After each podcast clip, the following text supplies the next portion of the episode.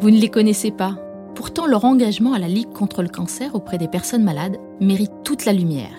Dans Parole de Ligueur, une série de podcasts de la Ligue contre le cancer, qu'ils soient bénévoles, salariés ou volontaires en service civique, les ligueurs nous racontent leur mission au quotidien, les racines de leur engagement, mais aussi ce qui les a fait grandir. Écoutez-les. Les histoires vraies et fortes de ces anonymes vont vous inspirer. Danielle a 20 ans. Cette jeune femme solaire compte parmi les bénévoles du comité d'Indre-et-Loire de la Ligue contre le cancer. La jeune étudiante en psychologie participe à un programme de musicothérapie. Apaiser les malades, accueillir leurs émotions, faire face aux siennes qui la submergent parfois, l'expérience est intense pour Danielle, qui se décrit elle-même comme une éponge. Écoutez son histoire dans Paroles de Ligueur. Si je vous dis que vous êtes ligueuse, ça vous fait quoi? Je suis extrêmement fière. C'est un projet que j'ai eu depuis un certain temps maintenant de faire partie d'une association. J'ai voulu m'engager lorsque j'avais peut-être 14 ans ça fait un certain temps maintenant, donc euh, j'en suis extrêmement fière de voir que là, je fais partie de cette association, donc qui est la Ligue contre le cancer. Pour moi, c'est une personne qui, à son échelle, donc bah, pour moi, donc c'est à l'échelle euh, d'une petite étudiante, euh, apporte certaines choses à des personnes qui sont dans le besoin. Et là, dans mon cas, donc j'aide, j'apporte un soutien à des personnes donc malades et euh, lorsque j'ai leur retour, en fait, je me rends compte que à mon échelle, j'arrive à, leur apporter quelque chose et j'en suis extrêmement fière. Je fais partie du comité d'Indre-et-Loire à Tours. Euh, ça fait depuis euh, quelques mois maintenant que je fais partie de la Ligue contre le cancer. Je suis bénévole et je fais partie d'un projet qui s'appelle Music Care, qu'on a mis en place pas longtemps après mon arrivée, donc il y a quelques mois. Et là, on est sur une petite période test, donc pendant trois mois jusqu'à fin juillet, euh, on met en place le projet, on voit avec les patients au niveau de leur retour, etc., si ça leur intéresse. Et si c'est le cas, on compte bien continuer à partir de septembre. Je ne sais pas si euh, vous connaissez un peu la musicothérapie, mais ça se euh, fonde sur ce principe-là. Music Care, c'est un projet qui a été monté il y a pas si longtemps ça, il y a quelques années maintenant. Ça repose sur une intervention non médicamenteuse. Donc, il y a plusieurs personnes qui ont mis en place ce projet pour apporter euh, une aide aux personnes donc souffrantes. Là, nous, on le met en place avec la Ligue contre le cancer, mais il peut être euh, mis en place pour des personnes en dehors de, ce projet-là. Donc, nous, ce qu'on va faire, donc à notre échelle, on a, on a suivi une formation avec les autres bénévoles qui font partie de, de mon équipe, où on va en fait identifier le problème avec le, ou la patiente. Donc si par exemple euh, la personne a du mal à s'endormir, a du mal à se réveiller, ou alors euh, a de grosses douleurs physiques ou psychologiques et a de l'anxiété. Généralement, lors de l'entretien avec la personne, on va se rendre compte que la personne souffre euh, d'anxiété ou alors de douleur. En général, elles viennent après leur séance de rayon ou après un rendez-vous avec le kiné, etc. Donc, généralement, on va plutôt s'orienter vers des personnes douloureuses ou anxieuses. À partir de là, en fait, on va suivre plusieurs schémas. Lorsqu'une personne va nous indiquer qu'elle a du mal à s'endormir, parce qu'elle est très pensive, etc., on va l'orienter vers euh, certaines musiques qui vont suivre une courbe en J. Donc ces courbes en J, on va partir sur une phase euh, de musique assez rythmique Petit à petit, on va partir dans une phase d'induction, de relaxation. Et à la fin, on l'a bien vu avec des IRM, etc., que euh, ça avait euh, pour but d'apaiser la personne et de l'aider à s'endormir. Pour une personne qui aura du mal à se réveiller, on va partir dans le sens inverse. Donc on va partir sur une courbe qui va débuter dans une phase de relaxation et petit à petit partir vers une phase assez plus rythmique en fait. Et pour les personnes donc euh, qui sont euh, comment dire assez douloureuses, anxieuses, là on va partir sur une courbe en U. Donc on va partir sur une musique euh, très rythmique et petit à petit donc descendre vers une phase de repos et sur un certain temps, au bout d'un certain temps, on va partir vers une phase d'éveil. En général, les séances durent 30 minutes. Donc avant, on va faire un petit entretien au préalable pour cibler leurs besoins je tiens quand même à le préciser, nous ne sommes pas du tout psychologues, nous n'avons pas les, compétences pour être psychologues, donc on l'explique bien euh, aux personnes qui reçoivent le soin que voilà, nous ne sommes pas psychologues. Dans mon cas, je suis étudiante en psychologie, mais je n'ai pas euh, encore le diplôme. Donc, euh, donc voilà. Après, les personnes savent que là, nous sommes en période test, donc ils le comprennent très bien. Et euh, lorsqu'on fait l'entretien avec eux, donc on explique ça, on pose le cadre, on explique qu'on a suivi une formation. Et lorsqu'ils nous ont expliqué leurs besoins, on regarde la grille de musique on leur indique euh, bah, quelle musique pourrait ou non leur correspondre. La grille de musique contient environ une cinquantaine de musiques. Donc ce sont des musiques qui ont été euh, mises en place par des professionnels. Celles-ci ne contiennent aucune parole. Donc euh, c'est vrai que c'est pour éviter que lorsqu'on l'écoute, on se focalise sur les, sur les paroles et non sur les sons. Et euh, donc on a un répertoire d'environ 50 musiques qui sont classées en trois catégories. Donc on a la musique classique, la musique actuelle et la musique du monde. Donc c'est vrai que c'est euh, assez diversifié. On va avoir euh, des musiques qui vont s'inspirer de Mozart, Beethoven, Chopin, ou alors par exemple des musiques qui vont avoir des, des consonances assez, comment dire, rythmiques on va partir euh, dans des pays un peu étrangers comme Cuba ou alors le Japon. Donc c'est vrai qu'on a vraiment un très très grand répertoire et en général les personnes arrivent à trouver ce qu'elles cherchent. Et euh, pour le coup j'ai eu euh, quasiment que des, des bons retours après. Ces musiques ont été mises en place par des musiciens spécifiquement pour le projet Music Care. Euh, comme je l'ai dit précédemment, il n'y a pas du tout de, paroles. Ce sont juste des instruments ou alors des sonorités. Euh, on va avoir des sons un peu plus, euh, comment dire, techniques, etc. Mais sinon, il n'y a pas du tout de paroles. Et ce sont des musiques qu'on ne peut pas retrouver sur des plateformes en ligne. Voilà, on peut le retrouver uniquement sur la plateforme qui est Music Care. Donc nous, lorsque les bénévoles, enfin les, les patients viennent à la ligue, ils ne payent bien évidemment pas euh, la plateforme. C'est nous qui leur proposons le soin. Mais après, euh, euh, comment dire, si par la suite ils souhaitent, eux, réécouter ces musiques-là chez eux, ils peuvent en fait bah, souscrire un abonnement sur la plateforme Music Care.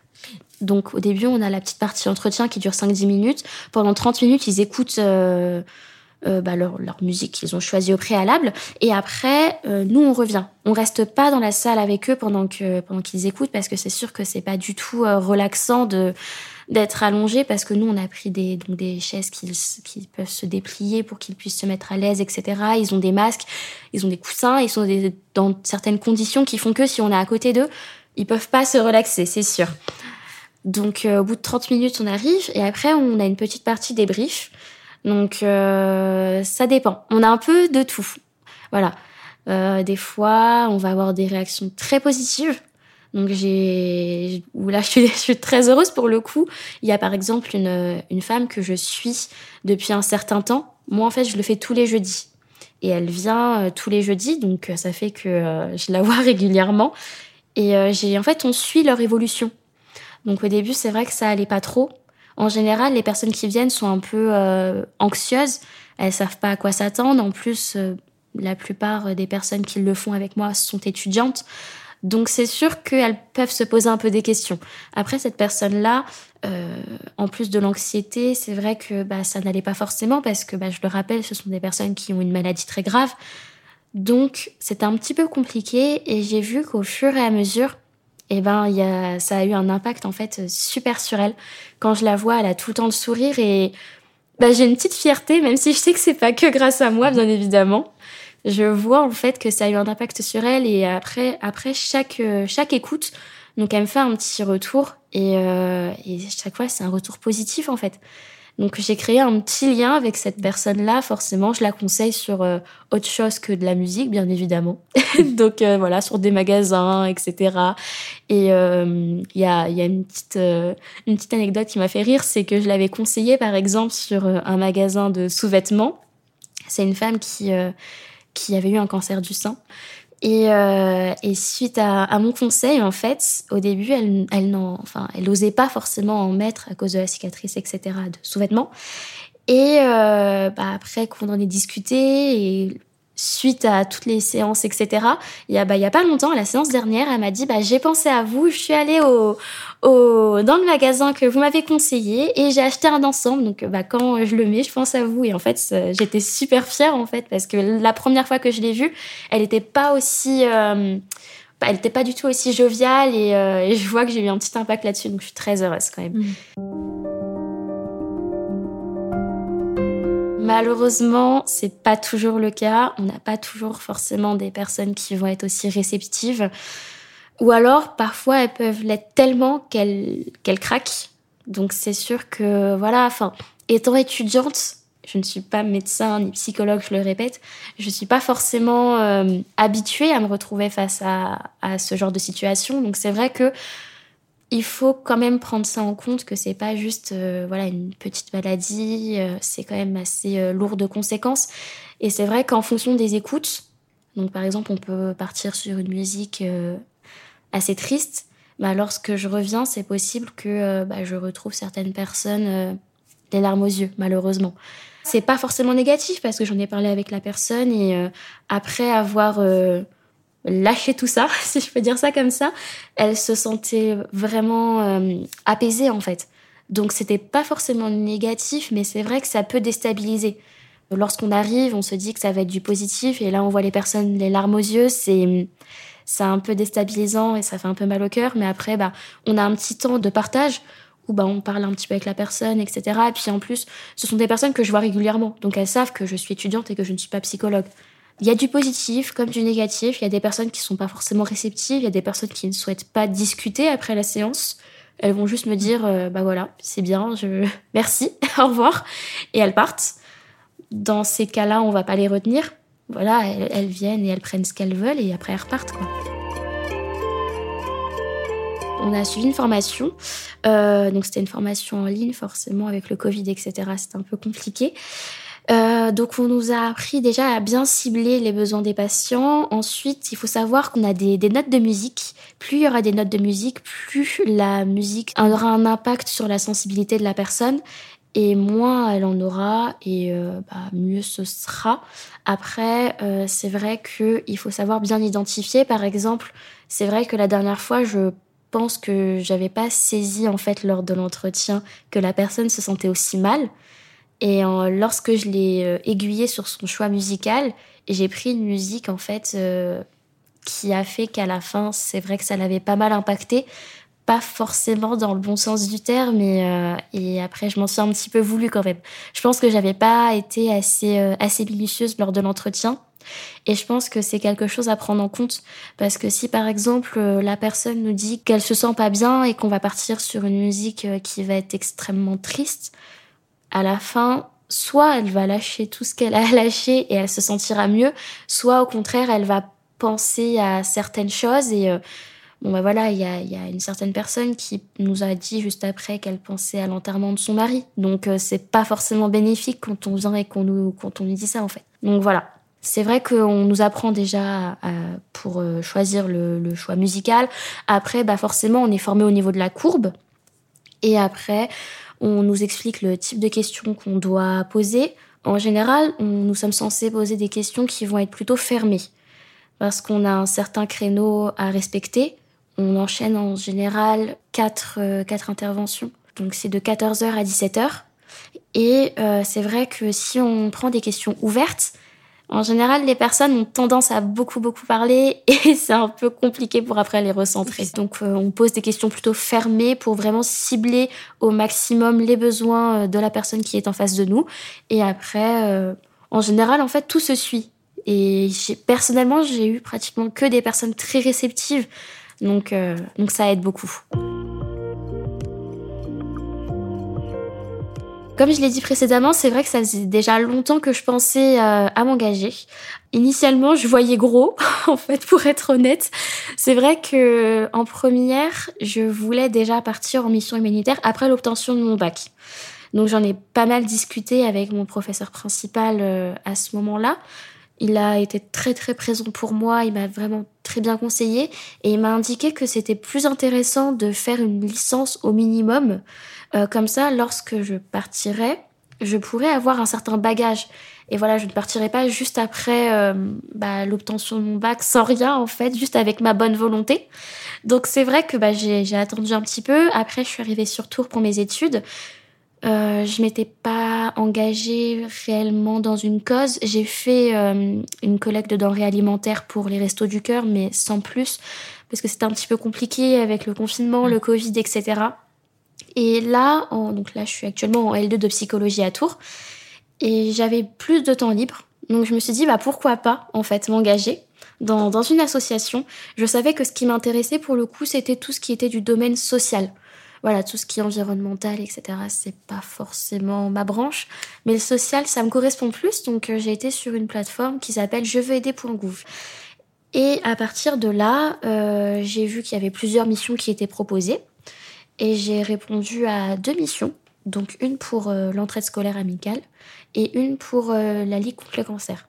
Donc après avoir vu donc ces deux ces deux missions qui m'étaient proposées, je me suis tournée vers euh, l'ESA, donc l'entraide scolaire amicale, et la Ligue contre le cancer. Donc la Ligue contre le cancer, c'est vrai que ça me touchait particulièrement parce que j'ai une personne dans mon entourage proche qui a eu le cancer il y a quelques années et à ce moment-là en fait je n'avais pas le, recul nécessaire pour comprendre tout l'impact que cette maladie pouvait avoir sur la personne, sur les personnes qui l'entouraient, sur son quotidien, etc.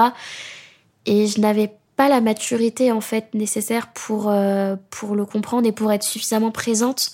Je pense qu'à ce moment-là, je négligeais pas mal et je banalisais pas mal le cancer. C'est vrai que lorsqu'on va voir des publications sur des personnes qui vont avoir le cancer, on va les voir en général euh, très combattantes. Et la personne donc de mon entourage qui a eu le cancer euh, l'était. Donc pour moi, c'est vrai que je me rendais pas compte en fait de tout l'envers du décor. Et c'est vrai que malheureusement, cette personne est décédée et suite à ça, j'ai ressenti énormément, énormément de culpabilité. Et lorsque j'ai vu en fait que la Ligue contre le cancer cherchait des bénévoles, je me suis dit bah pourquoi pas? Pourquoi pas euh, tenter ma chance? Ça pourrait être très enrichissant pour moi. Et si je peux apporter quelque chose euh, à ces, à ces patients, ça pourrait l'être aussi pour eux finalement.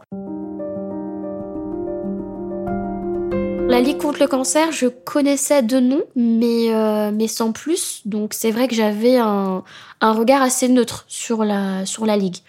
Je ne connaissais pas plus que ça, pour être honnête, la Ligue contre le cancer. Je connaissais de nom, c'est une association qui est très connue. Mais après, je m'étais pas plus renseignée que ça initialement.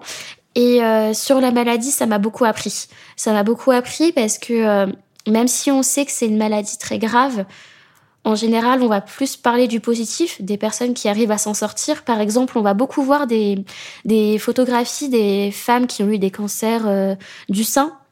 Donc on les voit avec leurs cicatrices, très combattantes, etc. Mais on va pas voir tout l'envers du décor. Et le fait de rentrer à la ligue, ça m'a montré tout cet envers du décor. Comme je l'ai dit, moi je suis euh, bah, à Music Care, donc euh, j'anime ce projet Music Care tous les jeudis. Et il y a des patients et des patientes que je vois régulièrement. Donc, euh, des fois, je les vois avant leur séance de rayon, je les vois après leur séance de rayon. Donc, c'est des personnes que je vais voir la semaine d'avant, euh, enfin la semaine précédente, tout va bien se passer, ils vont être souriants. La semaine d'après, ils peuvent finir en pleurs. Et la semaine suivante, eh ben, ça peut super bien se passer. Donc c'est vrai que c'est une, une, comment dire, c'est une maladie qui impacte énormément la vie au quotidien et je me rendais pas compte de tout cet impact, de tout l'envers du décor avant de rentrer à la ligue justement. Au début, c'est vrai que j'avais une grande peur en rentrant. C'est euh, bah, une de mes plus grandes peurs lorsque je suis rentrée euh, dans la ligue et qu'on m'a proposé d'animer ce projet-là. J'avais peur de pas avoir un rapport d'adulte avec la personne face à moi. Dans le sens où je suis une adulte, donc il euh, n'y a pas de souci à ce niveau-là. Mais c'est vrai que les personnes qui sont face à moi sont généralement plus de la trentaine. En plus de ça, donc elles sont dans une situation euh, très éprouvante. Et c'est vrai que j'avais peur donc que lorsqu'elles soient face à moi, ne me prennent pas forcément au sérieux. Euh, et du coup, lorsqu'on est face à une personne qu'on ne prend pas au sérieux, il y a une sorte de blocage. Et lorsqu'il y a un blocage, le soin peut pas se faire. Donc c'est vrai que j'avais une petite crainte à ce niveau-là. Et finalement, je suis tombée que sur des personnes incroyables. Et euh, le fait que je sois plus jeune, finalement, j'ai l'impression que ça apporte une petite, euh, une petite touche en fait. donc, donc voilà, ça, ça apporte une petite touche, une petite fraîcheur un petit peu. Dans nos échanges, ça, ça se ressent en fait. Et puis ça change des personnes qu'elles côtoient, du coup. Le, leurs médecins, kinés, etc., ce sont des personnes euh, bah, qui ont en général euh, la quarantaine. Donc ils n'ont pas dans leur entourage une personne de mon âge et c'est vrai que là, bah, ça, ça change. Les rapports ne sont pas les mêmes. Comme je vous l'ai dit, par exemple, bah, avec, ce, avec euh, cette patiente euh, que j'ai eue, qui, bah, qui on a parlé par exemple de, de sous-vêtements, etc. C'est... En fait, c'est très simple comme conversation. On va pas être que sur du médical.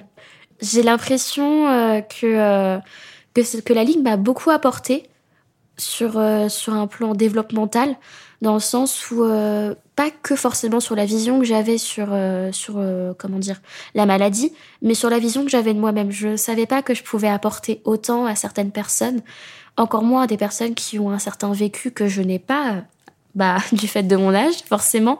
Et c'est sûr que voilà après j'ai toujours été quelqu'un de très responsable dans le sens où bah je je, suis seule, je m'occupe euh, bah, toute seule, etc. Donc euh, je suis très indépendante.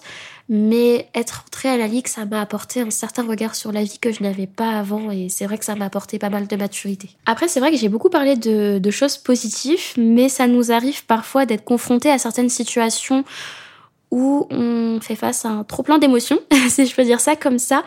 Voilà, on peut voir des personnes en pleurs et euh, c'est c'est compliqué à gérer, surtout que dans mon cas, personnellement, je suis quelqu'un de très émotive et très sensible. Je vais être un petit peu une éponge. Donc, euh, lorsqu'une personne va euh, bah, ne pas être bien ou être en pleurs face à moi, je vais tout de suite en fait ressentir ces émotions-là. Et après, on a une très très bonne équipe. Donc, bah, Karine, celle qui gère un petit peu tout ça, elle a elle a eu comment dire le recul nécessaire pour prendre rendez-vous avec une psychologue et on a fait en fait le point sur euh, bah, nos débuts euh, dans le projet Music Care, etc. Euh, on a pu parler de nos craintes et de, de, nos angoisses, etc. De comment gérer en fait tout cet afflux d'émotions, comment gérer les ce genre de situation, ce genre de débordement. Et c'est vrai qu'on nous a donné des petits tips pour pouvoir gérer tout ça parce que voilà, c'est vrai que je suis assez jeune, j'ai quand même 20 ans, je suis pas psychologue ou autre, je suis encore étudiante, donc euh, il y a certaines situations auxquelles je suis confrontée maintenant que je suis dans la ligue, auxquelles je n'étais pas confrontée avant. Et c'est vrai que euh, bah, on, on, a mis en place euh, ce rendez-vous-là avec cette psychologue. Ce sont des rendez-vous qui peuvent être mis un peu quand on le souhaite et quand la psychologue est disponible, bien évidemment. Et à partir de là, on, échange et elle nous donne un petit peu euh, des conseils sur comment gérer tout ça. Et, voilà. Moi, je suis quelqu'un qui parle beaucoup, donc euh, n'y avais pas pensé, mais poser des questions fermées. Voilà, en fait, lorsqu'on va poser des questions ouvertes, si on tombe face à des personnes qui ressentent le besoin de parler de la maladie, etc., parce qu'elles n'ont pas de proches autour d'elles pour le faire, donc ce qui peut se comprendre bien évidemment, euh, bah, poser des questions ouvertes, ça les amène à énormément se confier et il y a une certaine limite à comment dire ne pas franchir, si je peux dire ça comme ça, dans le sens où euh, parler parce que la personne a besoin un petit peu d'en parler, d'évacuer, bah oui, bien évidemment. Mais lorsque ça va trop loin, la personne, euh, bah, autant pour elle que pour moi, ça n'est pas bénéfique parce que c'est vrai que euh, bah, elle peut finir en pleurs ou alors elle peut se sentir incomprise, tout simplement. Donc voilà, déjà pour commencer, poser des questions fermées euh, comme ça, on sait qu'on euh, se cantonne à des questions qui concernent le projet. Après, on peut un petit peu déborder, bien évidemment, mais on essaie de limiter tout ça. Donc déjà, ça aide pas mal, mine de rien. Ensuite, il y a aussi le langage du corps qui parle beaucoup. C'est vrai que bah, quand on va me parler, je vais être très, euh, bah, je vais être face à la personne, je vais l'écouter, etc. Je vais être très avenante. Mais lorsqu'on sent que, par exemple, ça va un petit peu trop loin, il faut qu'avec le corps, on incite la personne à se lever et à partir sans pour lui dire bon, là, euh, stop, arrêtez de parler, vous m'énervez. Parce que c'est pas du tout le cas, c'est très intéressant. Mais voilà, on peut facilement perdre les pédales en fait, vu que nous ne sommes pas formés pour euh, aller faire une psychothérapie finalement. Donc c'est vrai qu'il y a le langage du corps qui parle beaucoup. Et après, euh, donc Karine, euh, celle qui gère un petit peu tout ça, c'est vrai qu'elle est très présente pour nous. Donc si on sent que euh, que par exemple ça ça va pas ou on sent pas, on peut expliquer euh, à la personne, donc là, où le patient, euh, bah écoutez, euh, bah, je comprends tout ce que vous me dites, si vous le souhaitez, on peut aller dans le bureau de, de Karine pour continuer cette conversation, etc. Donc voilà, on amène le patient à aller voir Karine qui, elle, du coup, a plus d'expérience dans la ligue. est plus confrontée à ce genre de situation et peut bah, possiblement plus les aider, les orienter que nous. Merci d'avoir porté une oreille attentive à notre ligueuse. Ce podcast vous a été présenté par la Ligue contre le cancer. Pour écouter les autres épisodes et témoignages de Paroles de Ligueur, pensez à vous abonner sur la plateforme de podcast de votre choix. Et surtout n'oubliez pas, vous aussi, vous pouvez vous engager contre le cancer au sein de la Ligue comme bénévole, volontaire ou salarié. Vous pouvez également faire un don sur ligue-cancer.net.